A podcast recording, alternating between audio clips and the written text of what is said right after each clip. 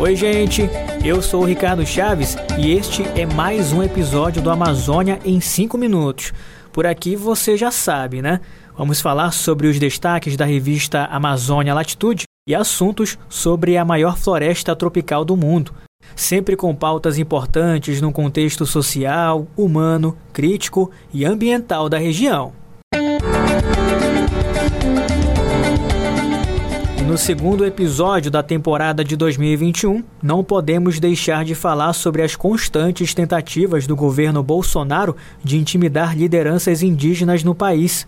A Polícia Federal instaurou na última semana, a pedido da FUNAI, a apuração de uma possível difusão de fake news por parte da líder indígena Sônia Guajajara.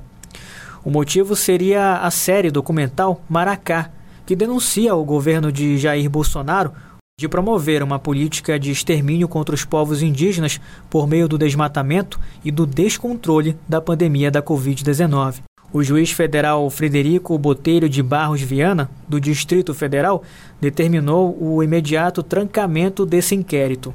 O magistrado considerou que a iniciativa da polícia representou um constrangimento ilegal a Sônia Guajajara na decisão, o juiz afirma que a Fundação Nacional do Índio, a FUNAI, não apresentou qualquer indício que fosse suficiente para a abertura de inquérito e que há uma tentativa malfadada de imputar crime de estelionato à associação indígena. Bem, sobre esse assunto, a Articulação dos Povos Indígenas do Brasil, a APIB, rechaçou o pedido de investigação promovido pela FUNAI. A entidade lembrou que na semana seguinte à reunião da Cúpula do Clima, a Polícia Federal iniciou uma série de intimações, evidenciando uma perseguição política. Bem, numa entrevista, Sônia Guajajara lamentou que a FUNAI esteja servindo como instrumento de perseguição aos indígenas. Muito nos estranha que essa ação está tramitando ali diretamente na Polícia Federal sem ter passado pelo Ministério Público, né? Então a gente vai recorrer sim, porque nada do que eles apresentaram ali né, é entendível como algum tipo de crime. O que nós fizemos ali foi articular apoios né, para proteger para os povos indígenas durante essa pandemia.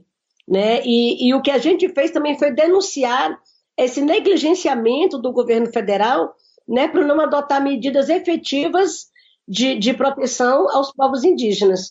E essa não é a primeira vez que o governo federal investiu contra a líder indígena. Podemos recordar que em setembro do ano passado, o ministro-chefe do Gabinete de Segurança Institucional, Augusto Heleno, publicou um texto na sua rede social acusando Sônia de crime de lesa pátria por conta de uma campanha internacional em defesa dos indígenas e do meio ambiente. O ministro chegou a dizer que a APIB é presidida pela Sônia Guajajara e, pasmem, ligada ao ator Leonardo DiCaprio, Bem, tanto a PIB como Sônia pediram ao STF abertura de processo criminal contra Heleno. A argumentação tanto da PIB quanto de Sônia foi por falta de compromisso com a verdade dos fatos e pelo texto estar irrigado de teorias de conspiração. Pois é.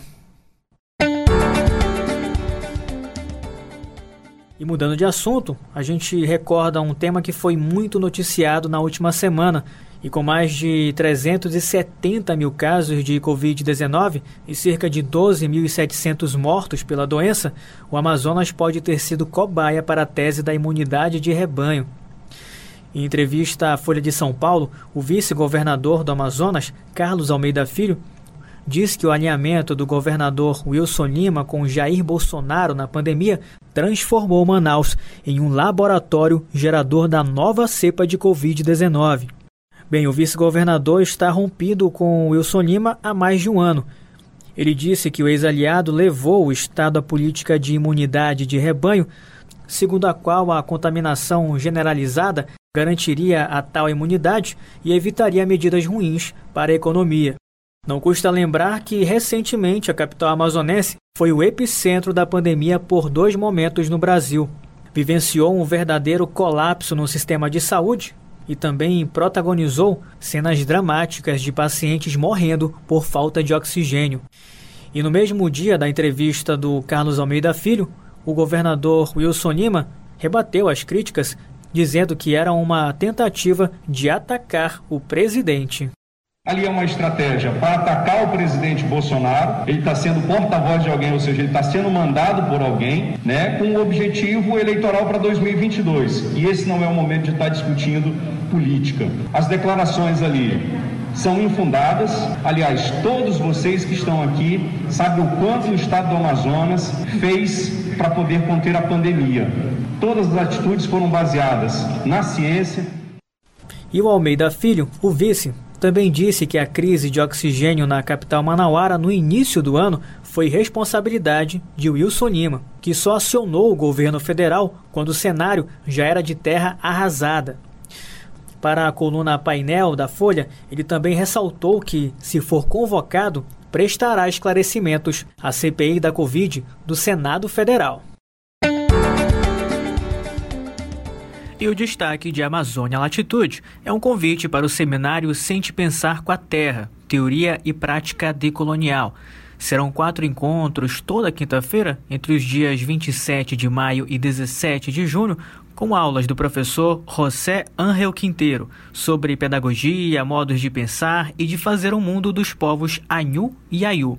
Na última aula ministrada pelo professor Quinteiro, os professores Henrique Leff e Carlos Walter Porto Gonçalves vão comentar o Sente Pensar da cultura Anhu. Quinteiro é doutor em estudos latino-americanos pela Universidade Nacional Autônoma do México e leciona na Universidade de Zulia, na Venezuela.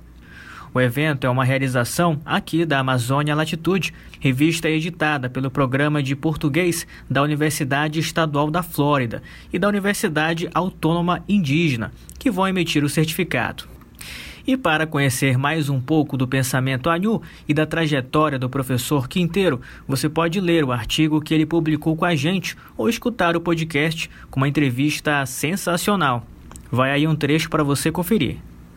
El mundo es un sujeto que habla y está compuesto de muchos sujetos que lo habitan que también hablan. Y por lo tanto se trata más bien de un diálogo de haceres para producir los conocimientos de qué es lo que hace la comunidad humana.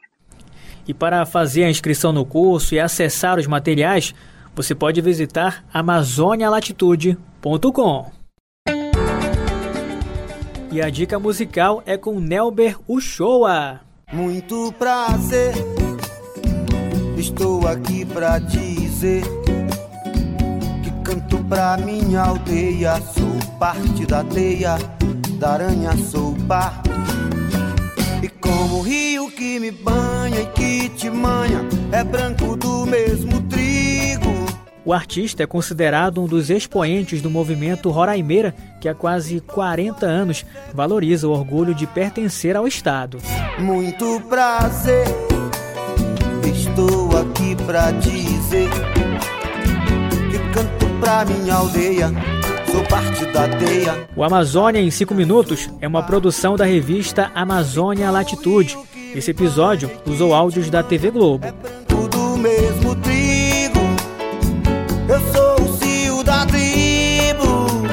Eu sou o Ricardo Chaves. Siga a Amazônia Latitude nas redes e divulgue o nosso trabalho. Ajude a fazer a ponte entre academia e sociedade.